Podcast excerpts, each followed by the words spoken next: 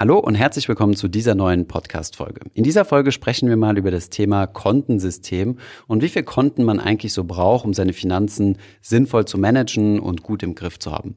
In dieser Folge bin ich mal wieder nicht alleine, sondern ich habe einen Gast. Es ist nicht Calvin, sondern es ist Daniel, der Finanzrocker. Man kennt ihn als aufmerksamer Podcasthörer schon. Er war schon mal bei uns im Interview gewesen und ist selbst natürlich auch sehr erfolgreicher Podcaster mit mittlerweile drei Podcast-Formaten. Viel Spaß bei dieser Folge.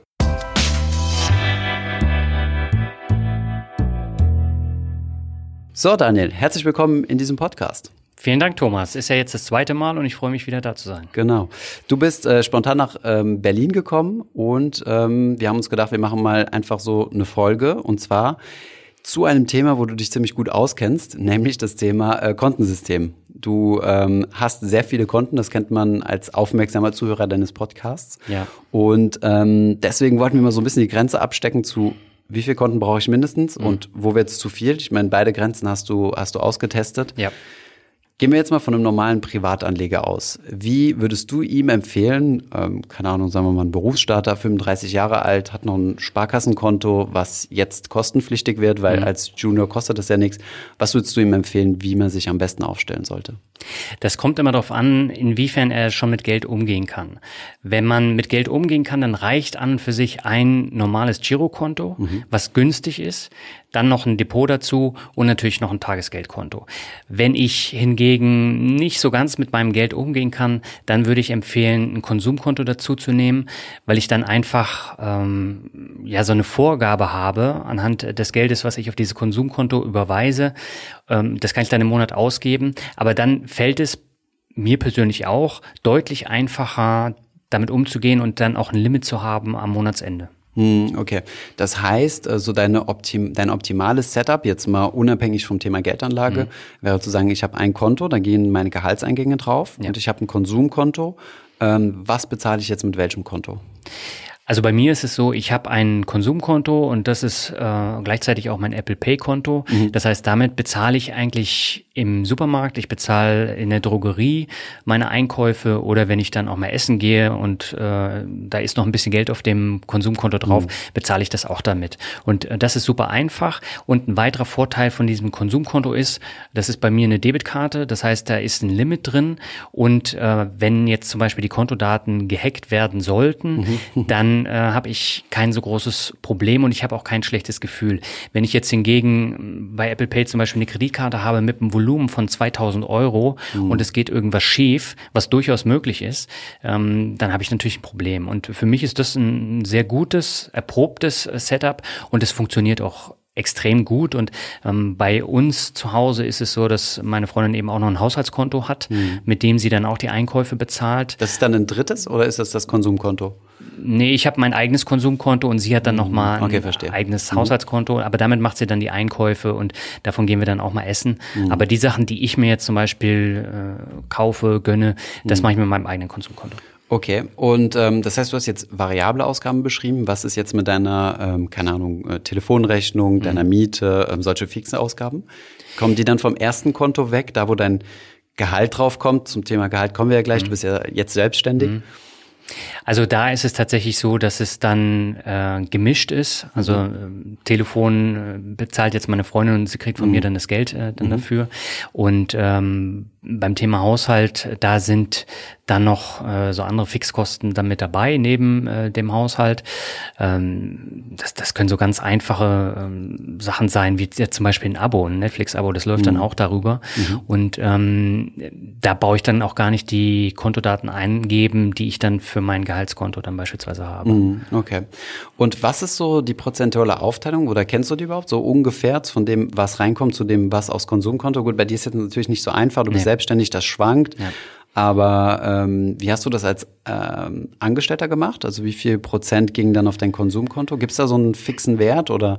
Na, einen fixen Wert gibt's nicht. Also ich habe ja noch den Vorteil, dass ich ähm, die Spaces bei meinem Konto nutzen kann. Das heißt, 26, kannst du genau. sagen.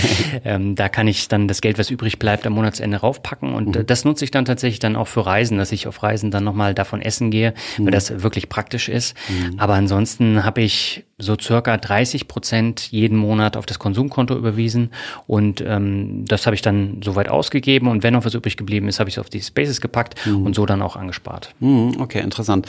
Äh, angespart ist das, das ganz gute Stichwort, weil ähm, gehen wir mal über zum, zum Vermögensaufbau. Also wir haben jetzt darüber gesprochen, okay, es kommt Geld rein, mhm. Konto Nummer eins, kann man jetzt nicht so gut visualisieren im Podcast, aber ja. ich versuche es mal ganz einfach darzustellen.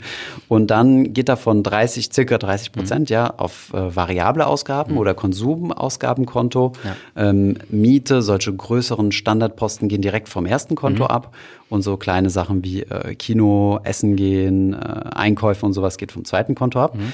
Und wie machst du das jetzt mit dem Vermögensaufbau?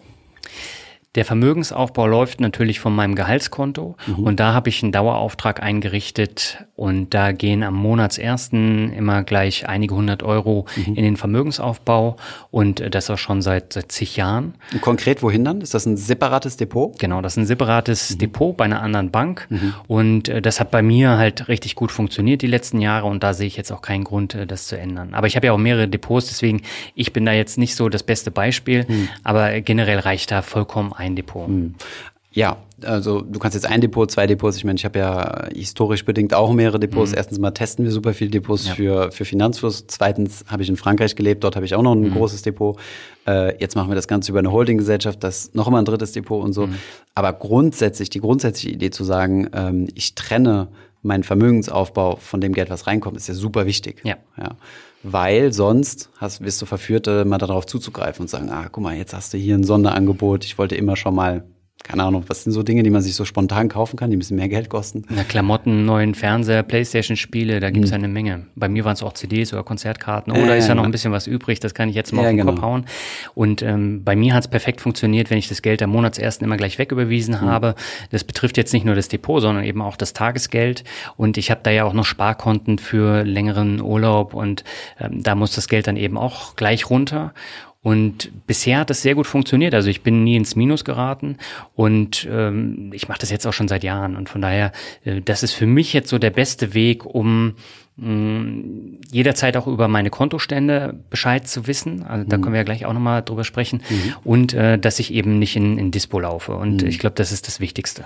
Und ich denke, was auch super wichtig ist, es sorgt so für Seelenfrieden einfach dahingehend, dass Sparen ja irgendwo immer ein bisschen negativ angehaucht war bei den, ja. also beim bei mir eigentlich jetzt nie so wirklich, ja, aber die meisten Leute, wenn du denen sagst, ja, spar mal ein bisschen was, ist ja meistens so ein Vorwurf, so nach dem Motto, hey, gib nicht dein Geld so sinnlos aus. Und wenn du dann halt, so wie du es ja sagst, ne, mhm. am Anfang des Monats das Geld weglegst oder am Ende des Monats, je nachdem, wann dein Gehalt überwiesen wird, also ja. dann, wenn das Geld kommt, dann ist das Thema Sparen direkt erledigt. So fünf Minuten nachdem dein Gehalt da ist, oder ja. okay, also in der Praxis ist es wohl ein, zwei Tage danach, weil so ein Dauerauftrag kann man nicht so genau timen. Dann ist ein Haken dahinter. Ja. Vermögensaufbau erledigt. Wenn du dir da genug Gedanken drüber gemacht hast, dann ist es vom Tisch. Und alles, ja. was da ist, kannst du ja hemmungslos verprassen. Ja, ähm, Das klingt jetzt so ein bisschen Wolf of Wall Street mäßig, ja, auf ja. große Yachten oder so. Aber ich meine, du kannst ja dann auch mal ins Restaurant gönnen mhm. und brauchst ja da keine schlechtes Gewissen zu haben. Ne? Ja, wobei auf der anderen Seite, ich habe ja auch noch eine betriebliche Altersvorsorge mhm. bis jetzt äh, letzten Monat gehabt. Da ist ja dann auch nochmal was weggegangen und dann habe ich auch noch eine Privatrennenversicherung, da geht auch jeden Monat nochmal was ab mhm. und das ist dann schon ein großer Posten, der da am ersten immer mhm. weggeht und da bleibt gar nicht mehr ganz so viel übrig, zumindest mhm. auf dem Konto. Mhm. Und ich habe ja dann noch ein Konto für die Selbstständigkeit, das ist aber mhm. komplett separat, um, um das eben auch zu trennen.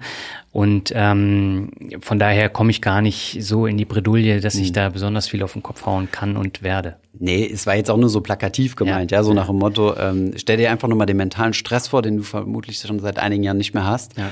Ähm, du bist am Monatsende und äh, es ist nicht mehr genug Kohle da und mhm. dann sagt dir noch irgendjemand, ja, äh, du musst aber was auf die Seite legen, mhm. weil deine Rente stimmt nicht, äh, was ist mit deinem Notgroschen, den ja. dir alle Finanzblogger empfehlen und so weiter und den hast du nicht mhm. und dann kommst du in so eine Stresssituation rein, ne? Ja. Und man soll den Gürtel natürlich auch nicht zu eng schnallen, zu sagen, ich rechne das jetzt auf den Cent genau aus. Das geht dann am Anfang des Monats weg und äh, wenn ich dann nicht mehr genug habe, dann äh, Pech gehabt, habe ich halt falsch gerechnet, sondern man sollte sich ja schon ein bisschen Puffer lassen. Ne? Ja, ich glaube, das Wichtigste ist wirklich diese Tagesgeldrücklage und das merkt man ja beispielsweise jetzt. Notgroschen, in, ne? Ja, das mhm. merkt man beispielsweise jetzt in so einer Phase wie Corona, wo viele Leute Kurzarbeit machen müssen oder den Job verlieren und wenn ich da nichts erspart habe, dann habe ich natürlich ein Problem am Ende und ähm, das umgehe ich eben mit dieser Rücklage und am Anfang ist es ein bisschen schwierig, da dann tatsächlich auch ja, von dem äh, Geld dann oder mit dem Geld dann auszukommen und dass das alles gut funktioniert. Aber über die Monate und Jahre ähm, kommt man immer besser damit klar. Und bei mir ist es tatsächlich so, ich habe ja im letzten Jahr meinen äh, Job ähm, halbiert. Mhm. Ich arbeite dann nur noch 50 Prozent und habe auch nur noch 50 Prozent Gehalt bekommen. Mhm. Ich bin aber perfekt damit ausgekommen, trotz der ganzen Ausgaben, die vorher schon da waren. Und ich konnte halt weniger Geld jetzt in Aktien investieren, aber äh, mhm. äh, das war jetzt zu verschmerzen. Okay. Ähm, hast du das rein, also hast du weiterhin jetzt nur mit der Hälfte des Geldes gelebt oder mhm. hast du die 54 Prozent ausgeglichen durch deine selbstständige Tätigkeit? Nein. Ich habe tatsächlich von der selbstständigen Tätigkeit so gut wie gar nichts privat genutzt. Mhm. Das Einzige, was ich gemacht habe, ist, ich habe mir Aktien gekauft und mhm. äh, da habe ich mir jeden Monat dann eben eine Chance ähm, überwiesen und habe mhm. davon dann Aktien gekauft. Aber ansonsten bin ich komplett privat mit dem Geld dann ausgekommen. Mhm, okay, ja, super beeindruckend. Kommen wir mal zum Thema äh, Selbstständigkeit, weil ja. was ich auch, was man häufig feststellt, wäre, also vielleicht nochmal vorab eine kleine äh, Unterscheidung zwischen selbstständigen und Unternehmer. Ne? Mhm. Also selbstständig bist halt äh, Einzelunternehmer, du hast jetzt keine Kapitalgesellschaft äh, mhm. ähm, angemeldet. Ähm, dagegen kannst du natürlich stellen die Kapitalgesellschaft, mhm. so eine GmbH und so. Da ist ja relativ einfach, weil das sind zwei unterschiedliche Konten, zwei unterschiedliche Personen ja.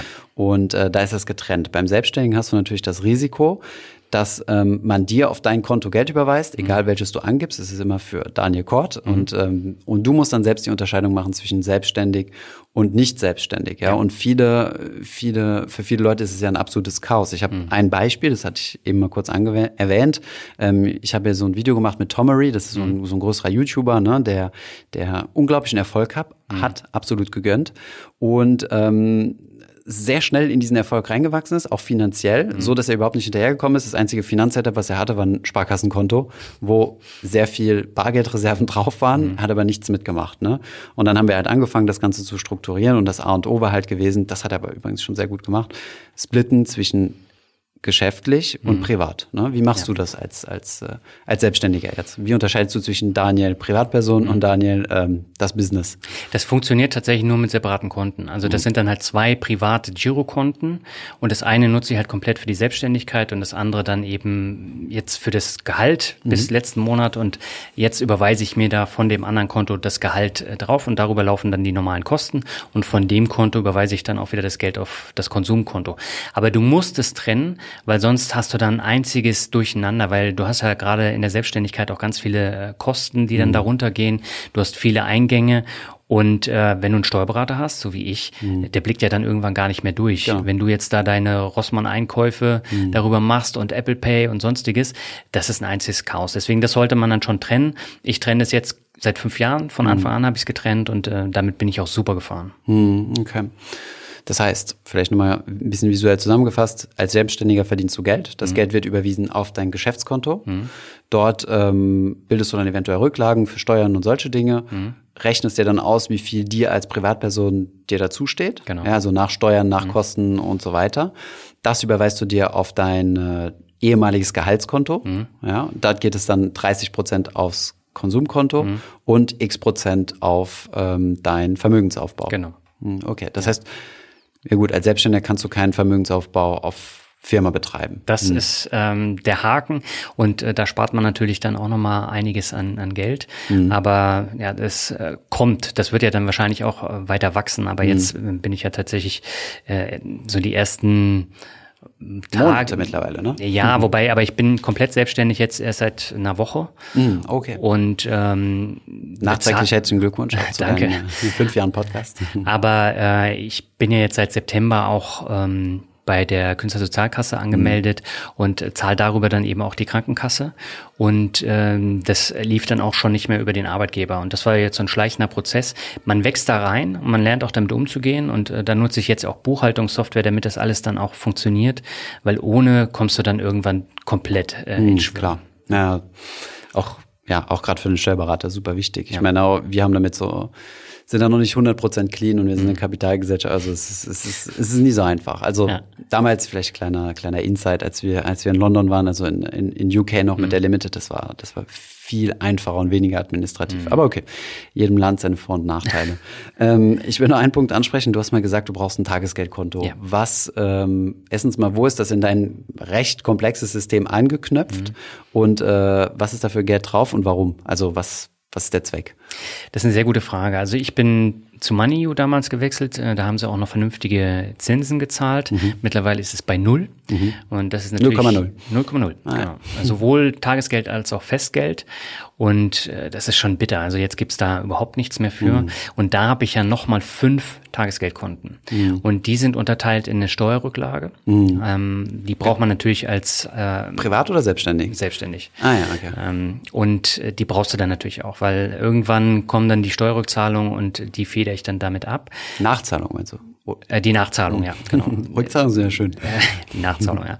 Und äh, dann habe ich noch ein Reisekonto, mhm. äh, dann habe ich mein Rücklagenkonto und dann habe ich noch ein Ebay-Konto und da gehen jetzt die Sachen, die ich bei Ebay verkaufe. Mhm. Ähm, die Gelder überweise ich dann und wenn eine gewisse Summe dann erreicht ist, dann überweise ich mir das dann äh, ins Depot und mhm. kaufe davon dann Aktien. Okay. Also beim passiven Anlegen gibt's ja, äh, gibt's ja so zwei, zwei Gewichtungen, die, mhm. Asset, äh, die Asset Allocation Level 1, Asset, mhm. Level, Allo, Asset Allocation Level 2, sorry. Mhm. Ähm, bei der 1er musst du ja gewichten zwischen risikofreiem und risikobehafteten ja. Teil und bei der zweiten dann dein Mix, ne? also mhm. wie, du, wie du in Aktien investierst. Gibt's das beim Aktiven auch? Du bist ja aktiver Anleger mhm. in, äh, in Einzelaktien und wenn ja, ähm, wie gewichtest du? Also wie viel machst du aufs Tagesgeld versus Investitionen in Aktien? Na, das Tagesgeld ist schon relativ gering im, mhm. im Verhältnis. Also ich habe die eiserne Rücklage und mhm. da gehe ich auch nicht ran, aber die ist bei mir äh, relativ hoch, einfach auch dadurch, dass ich durch die Selbstständigkeit ja äh, eh immer was äh, mhm. zurücklegen muss, äh, nicht nur für Steuern, sondern für eventuelle Ausgaben. Klar, logisch. Und äh, ansonsten ist der Aktienanteil bei mir echt hoch. Ich glaube, der beträgt 65 Prozent. Und äh, ist dann auch nochmal aufgeteilt auf einige Dutzend Einzelaktien. Mhm. Und die ETFs sind da jetzt auch noch mit drin. Aber äh, das wird schnell unübersichtlich, wenn du da kein vernünftiges System hast. Und äh, ich nutze ja ein Kontenmanagement, wo ich dann genau sehe, was geht rein, was kommt raus. Mhm. Und äh, gerade jetzt bei den Dividendenzahlungen, ich bekomme jede Woche Dividendenzahlungen und dann sehe ich halt immer sofort, ja, das kam jetzt da rein. Mhm. Dann ähm, gehe ich ins Konto rein, lade mir den Dividendenauszug runter und packe ihn dann auf Portfolio Performance. Und das ist so, so ein gängiger Prozess. Und mit Portfolio Performance kann ich dann halt genau gucken, wie ändert sich mein Risikoanteil momentan. Mhm.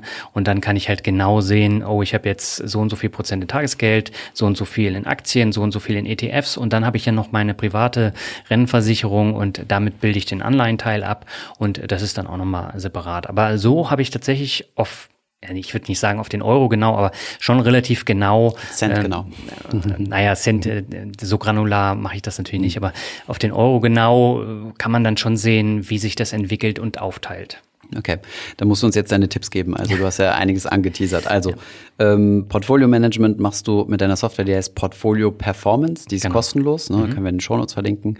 Ähm, dein Kontensystem managst du mit? Mit Money Money. Das gibt's aber nur für den Mac. Okay. Und das kostet, ich glaube, 30 Euro. Und das waren die besten 30 Euro, die ich je investiert Einmalig. habe. Einmalig. Ja. Okay.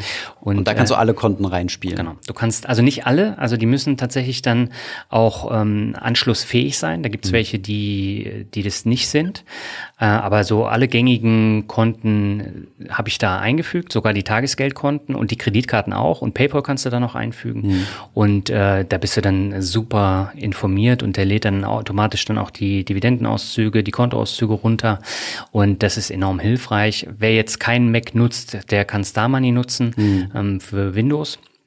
Und das sind die mit Abstand besten Lösungen dafür. Und mhm. Portfolio Performance ist halt kostenlos, ist aber sehr komplex. Also man mhm. braucht da schon einige Zeit, um sich dazu zu aufgefallen, ja. Also es gibt jetzt so eine, so eine Open Source Lösung, wo du das Ganze als Webinterface hast. Mir ist mhm. aber gerade der Name empfallen. Verlinken wir mal in den Show Notes. Ja, aber Webinterface heißt ja immer, die Daten sind dann online, ne? Und ja, ja. damit muss, ja, also. Ja, aber das wollen viele nicht. Und mhm. das ist der Vorteil von Portfolio Performance, weil das ist alles auf deinem Rechner, du kannst es mhm. schützen. Lokal gespeichert. Mhm. Und äh, das, das ist ein enormer Vorteil. Mhm. Diese Software, der mir leider der Name entfallen ist, ist sogar darauf ausgelegt, dass du dein Portfolio teilen kannst. Also du kannst mhm. dann dein Portfolio inklusive, ähm, einige Leute aus der Community haben, haben das schon mal, schon mal geteilt und mhm. die Portfolios geschickt. Ähm, von daher geht's dann vielleicht auch weniger um, um den Aspekt Datenschutz, aber ich verstehe, ja. was du meinst. Okay, super interessant. Tagesgeld hast du jetzt gesagt, äh, MoneyU, gut, mhm. gibt's jetzt nichts mehr. Ähm, dein Konsumkonto ist N26 mhm. und dein Hauptkonto, um yes. der Vollständigkeit halber? Ich habe zwei. Also Comdirect ist das private mhm. und DKB ist äh, mein Finanzrockerkonto. Mhm. Okay, super interessant. Ja. Also ich bin mit beiden noch absolut zufrieden. Ähm, Comdirect nutze ich jetzt seit anderthalb Jahren, glaube ich, mhm. und äh, DKB jetzt seit fünf. Und ja, also gibt's nichts Negatives mhm. und äh, Vorteil ist natürlich, du hast dann auch äh, Kreditkarten mit einem größeren Verfügungsrahmen. Gerade wenn du ins Ausland gehst, brauchst du natürlich dann auch den Verfügungsrahmen, wenn du zum Beispiel ein Auto mieten willst. Das kannst du mit N26 nicht machen, weil es eine mhm, Debitkarte ist. Mhm. Und äh, da muss man darauf achten und ähm, du brauchst auch unterschiedliche Karten, also du brauchst eine Mastercard und eine Visa. Gerade in Thailand hatte ich das. Ähm, ist das so, ja? Also ja. wir machen gerade große, äh, eine große Kreditkartenrecherche und mhm. haben ziemlich viele Artikel dazu published und eigentlich also gibt es einen Unterschied ja, zwischen das, äh, Master und Visa? Okay. Ja, also gerade in Asien, weil mhm. da ist es so, du gehst da zum Beispiel in den Supermarkt rein, in so einen 7-Eleven äh, mhm. und da wollte ich mit meiner Mastercard zahlen, haben sie die nicht angenommen.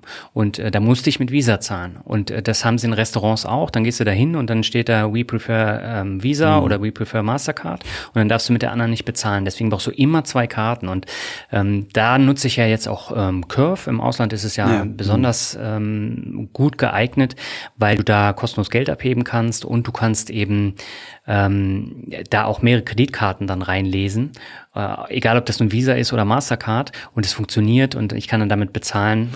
Aber die Curve-Card an sich ist ja eine Mastercard, ne? Das genau. heißt, kannst du dann, wenn du eine Visa eingespielt ja. hast, ähm, und dann mit Curve bezahlst, was ja eine Mastercard mhm. ist, wird das dann erkannt als Visa? Nee, als Master.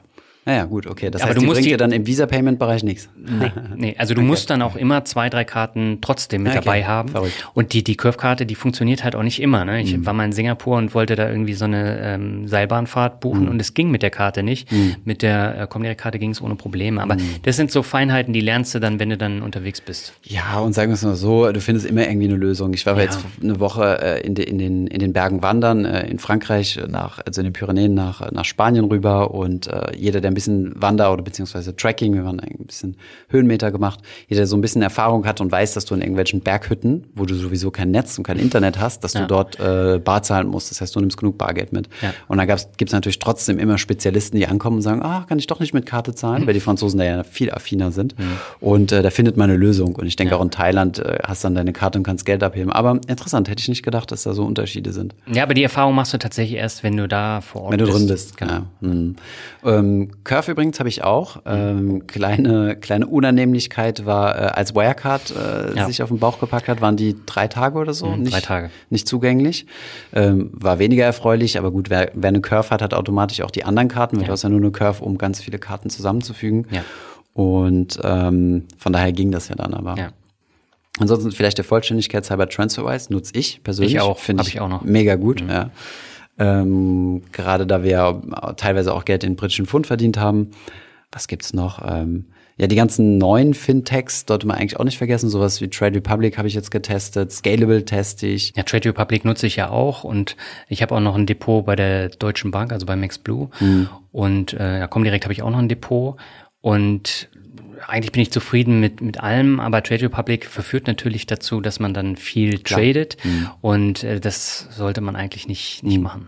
Die haben sich amüsiert, sehr viel Werbung auf unseren Kanal zu schalten, äh, mit, mit, einer, mit einer Dame, die in der, in der Metro sitzt oder in der, in der, in der Berliner Tram und sagt, die ich, äh, ja. ja. genau, ja, die ja. kennt glaube ich jeder und äh, das war auch das Top-Kommi so, ähm, hey, seit ich Trade Republic habe, trade ich tatsächlich häufiger, was uns dann dazu provoziert oder verleitet hat, eine eigene Werbung zu drehen, die wir dann auch ausgespielt haben an die Community, wo wir gesagt haben, hey, seit ich den Finanzfluss Campus habe, unser Online-Kurs, äh, trade ich tatsächlich viel weniger, also so ein mhm. bisschen eine Gegenbewegung gestartet. Okay, ich denke, wir haben den Zuschauer jetzt anständig verwirrt, also gerade am Ende, ja, am Anfang war es vielleicht ein bisschen klar, am, am Ende haben wir so viele ähm, Namen und Fachbegriffe um uns geworfen.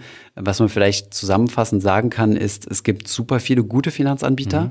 Ähm, es gibt jetzt vielleicht ein bisschen provokant gesagt, keinen Grund mehr bei der Sparkasse oder Volksbank zu sein, die äh, 5 Euro Depotführungsgebühren oder sorry, Kontoführungsgebühren verlangt ja. und die bei den Trades 60 Euro kostet. Mhm.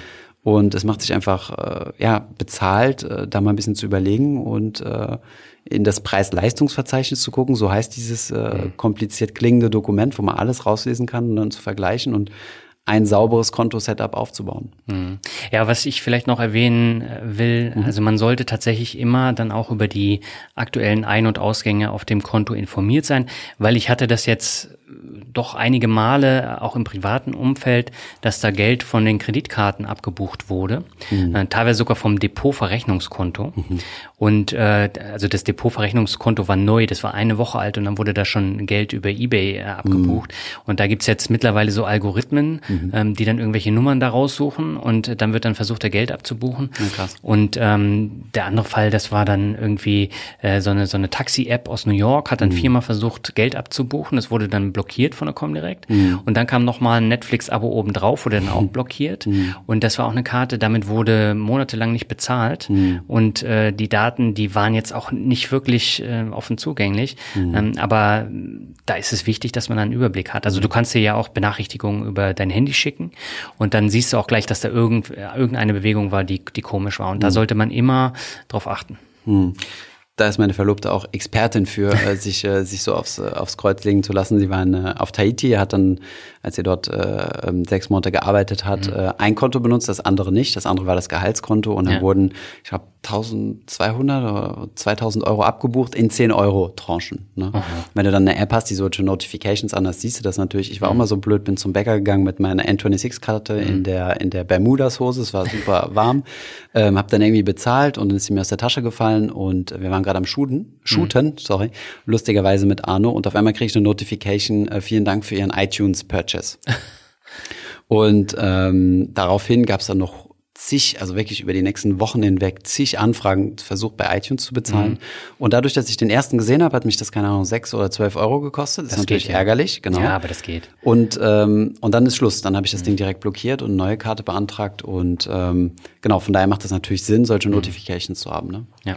Absolut. Aber ein ganz wichtiger Hinweis. Ja, stimmt. Cool, Daniel. Vielen Dank. Sehr gern. Vielen Dank für deine Zeit. Ähm, ah, dich findet man natürlich auch äh, auf, auf jeglicher Plattform, auf der du, lieber Zuhörer, dich gerade befindest, auf äh, Spotify, auf iTunes und so weiter, unter der Finanzrocker Podcast. Mhm. Finanzrocker Podcast. Finanzrocker genau. Podcast mhm. und ähm, der Finanzvisier rockt, so, äh, genau. zusammen mit äh, Albert Warnick. Und du hast jetzt ein drittes Format gelauncht, ich habe es wieder vergessen, sorry. Mehr Mut zum Glück heißt es. Mehr Mut und das Glück. hat mit Finanzen tatsächlich nichts zu tun, sondern da geht's darum, äh, dass ich unterschiedliche Geschichten erzähle, die einfach Mut machen sollen, sein Leben in die eigenen Hände zu nehmen. Und äh, da gibt's ganz unterschiedliche Facetten von der Taucherin über den zaubernden Unternehmer bis hin zur Musikerin ist da alles dabei. Und spannende Geschichten und wer Lust hat, äh, mal abseits jetzt von den Finanzen was zu hören, der kann so mehr Motivation und genau. Persönlichkeitsentwicklung. Okay, richtig. cool. Sehr cool. Danke fürs Gespräch, Daniel. Dank dir. Ich hoffe, diese Podcast-Folge hat dir gefallen. Wenn ja, dann zöger doch nicht in deinem Umfeld über diesen Podcast zu sprechen, bei Freunden und Bekannten. Ich denke, es gibt auch in deinem Umfeld viele Menschen, die sich für das Thema finanzielle Bildung interessieren oder interessieren sollten. Wenn du auf iTunes bist, würden wir uns auch freuen, wenn du uns eine positive Bewertung dalässt. Das hilft uns, den Podcast noch einfacher auffindbar zu machen. Alle wichtigen Links und Verweise findest du wie immer in den Show Notes zu diesem Podcast. Vielen Dank fürs Zuhören und bis zum nächsten Mal.